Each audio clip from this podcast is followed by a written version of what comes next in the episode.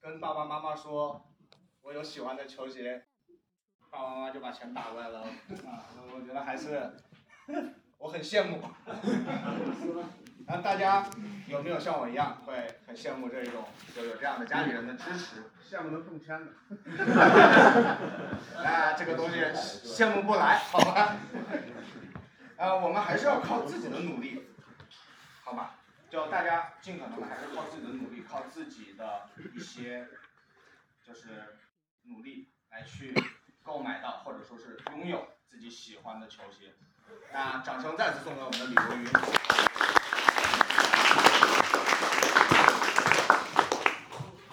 下面一位的分享嘉宾会有点有一点点厉害，他呢见过科比，有跟詹姆斯握过手、合过影，当然他今天戴了一顶帽子，他的帽子上面也会有郭艾伦的亲签，然后在一些其他城市或者说武汉本地城市的 Nike 店的开业上面，他曾经也去有过一些分享。那我们把掌声送给我们下一位的分享嘉宾小马。个麻烦工作人员把我那两双鞋搬过来吧，我就站着说吧。呃，跟大家互动一下，大家可以猜一下，那那双鞋那双白的跟那个红的，那个这个红的左边一个跟那个白的，你们猜一下这两双鞋是哪一年的？二月二十五是一九八八年，Nike 历史上第一双开创系列的篮。啊，没事就放这里呗。啊，啊，那这双白的呢？这双白的猜一下。啊，可以拿给您看一下。拿给你看一下。主持人说给我的时间比较多一点，就跟大家互动一下。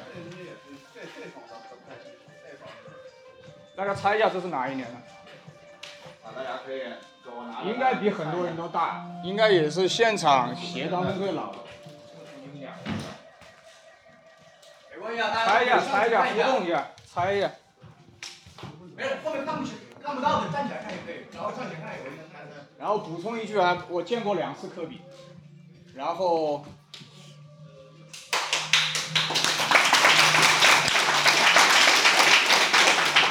那天早上武汉已经很惨了，然后我的手机爆了，然后科比没了，你就放这里吧，就放这里吧。我哥这双鞋是九一年印度尼西亚产的，还能穿。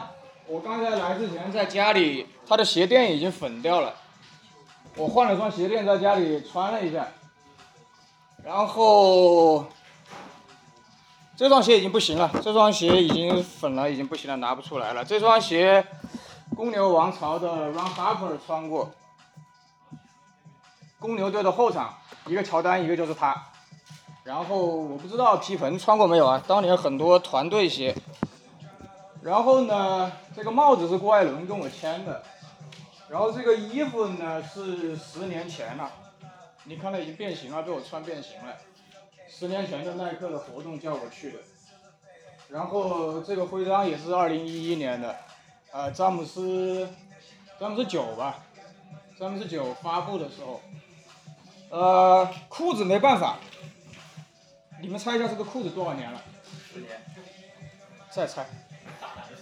大胆猜，大胆猜一点。二十年，零一年我在新加坡买的，没办法，为了这个活动，我今天把它穿出来了，因为实在没有合适的。暴露年纪了。暴露年纪。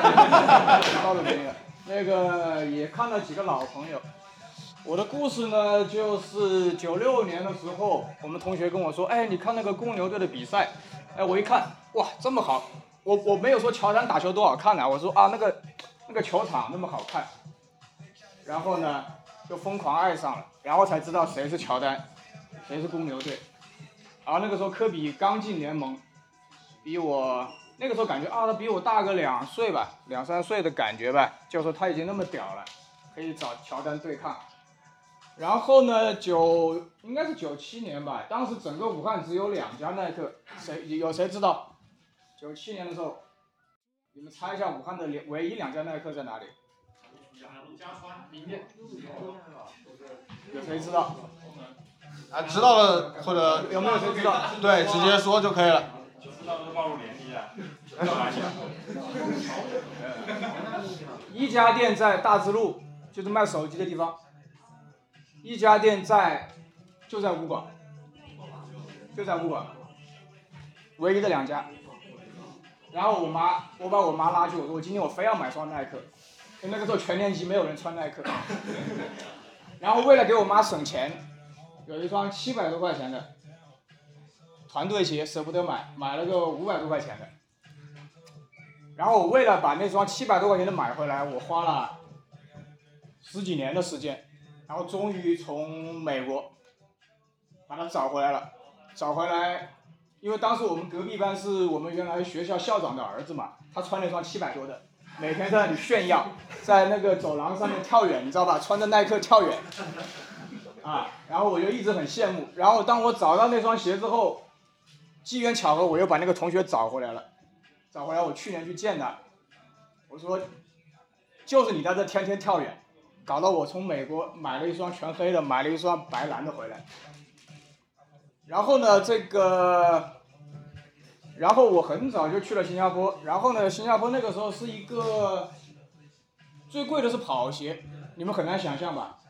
篮球鞋反而不值钱，最贵的是跑鞋。然后呢，那个时候就买了好多好多球鞋。呃，几百双吧，可能有几百双。然后想一下，应该是耐克是九六年、九七年嘛，乔十二是第一双嘛，官方的九七年第一双来的嘛。应该我应该算是国内第一批吧，可能。反正看今天看到很多年纪比我小的，我感觉到球鞋还是有点希望的，球鞋市场还是有点希望的。呃，然后这双鞋呢，它是我一九年去日本，很巧很巧去日本，我住在一个郊区，然后郊区呢，我就在那个 Google 地图上查，我说，哎，他那个轻轨站旁边有个卖唱片店的，然后我去了唱片店，唱片店旁边呢有个卖潮玩的大叔，就穿的跟我这样，四十多岁，一看啊，就穿的比我还潮，然后呢，我就跟他讲，跟他用英文讲，他英文还可以啊，日本人。然后讲着讲着，他突然从这个柜台下面，咚，就拿出了这双鞋。这双鞋已经粉了，他给我的时候就已经碎了。然后我那个箱子本来规划就那么大，我说我要多买点 CD 回去，结果为了这双鞋，啥都没买，把这双鞋人肉背回来了。然后呢，由于要太热情了，我说身为中国人我不能落后，还好我带了点中国的绿茶，啊，湖北的绿茶。我说不行，我一定要回酒店去拿给你，然后就用几包茶就把这双鞋就拿回来了吧。我觉得也是中日友好吧，是吧？鼓掌鼓掌鼓掌鼓掌，是吧？然后呢，那个哪一年？就前几年詹姆斯夺冠的时候，当时也是耐克邀请我，啊，当时坐第一排嘛。然后呢？詹姆斯出来之后呢，当时这个台湾的主持人，台湾主持人那个 Jason，他就说啊，你们英文不好，你们不要跟詹姆斯讲英文。然后我就内心很不服嘛，我就第一个站起来，我说身为武汉人，我用英文讲的啊，我说身为武汉人，我欢迎你来第一次来武汉。啊，詹姆斯很高兴，然后跟他聊了五分钟，然后旁边耐克都急了，然后我问了詹姆斯一个问题，我说詹姆斯，听说你小时候很穷，你有没有那种？下着雨的时候打球打到你妈把你拖过去打屁股，詹姆斯很高兴说有有有有有有有，聊得很开心。呃，当然了，他当时的发际线也确实是那个那个了一点点。然后呢，科比呢是第一次是耐克要我去中国赛，那一年他是那个重伤吧，重伤之后，然后，反正看他投了个篮，我在二楼看了他一下。然后第二次呢就是科比来武汉那一次。反正都比较近距离吧，看到了。我觉得身为一个喜欢篮球或者耐克、喜欢 NBA 的人，我觉得这辈子也够了吧。可能唯一的遗憾就是还没有去芝加哥去膜拜一下那个乔丹的雕像。其实说个实话呢，我每次来这家店呢，我都非常低调。这完了，这以后没法来这家店了，我感觉。就每次来就装着自己啥都不懂，看一看就就走了，因为就是科比去世之后很长时间我不知道啥心情，你知道吧？我完全不知道啥心情，我也我也不会笑，我也不会哭，也不会干嘛。然后呢，去年七月份我参加一个综艺节目，综艺节目呢当时有吴亦凡啊这些导师，我当时想我带个啥东西去，哎我刚一看，哎，科比当时武汉的门票还有几张，我就带着去了。然后我就坐在后台，就看着那个门票，我就突然那个就流泪了，就就控制不住自己了。就是在那种特殊的时候，你才知道这个曼巴精神是个啥。因为知道吗？你要你要你要跟其他的选手比，你要你你的你的裁判是吴亦凡，然后你就看着科比，你就突然想通了一点啥。然后呢，我后来也想通了一件事情，我就把这张票啊，我就转给一个广东的小孩子了，因为他也亲自见过科比，跟科比还 hi fi 过，他们两个还击掌过。我说放在我这里没有什么太大用处，还不如给你们。那么结尾我想说的就是，十年前耐克找我讲的时候，我就讲了两个字，我说叫传承。每个人都会老，你们现在不吃饭、买鞋或者做一些疯狂的事情，到了我这个年纪，你会觉得哎呀，好美好。然后呢，你会不会传给你的下一代呢？对不对？如果你有了儿子，有了女儿，或者下一代，就十年前我还是，十年之后吧，我还是说这句话，怎么把这个东西传下传承下去？毕竟才二十多年，Nike 进到国内，现在看到 Nike 的店做的越来越高级，你们想一下，当年九六年、九七年的时候，那个大智路的店就那么一点，就那么一点大。啊，国武馆武馆那个店可能稍微大一点，就一一墙的鞋，你到你们到了，再过个十年，你们就会想，哎呀，当年要是我应该把那一墙的鞋全部买下来，我现在就有这个后悔。我说当时就是没有想到有今天，不然我把墙上的鞋全部买回来了。然后刚才那个小孩子说的，人生的第一双鞋，我后来不知道怎么那双鞋不见了，可能被我家里人扔了，我又花了好大的力气。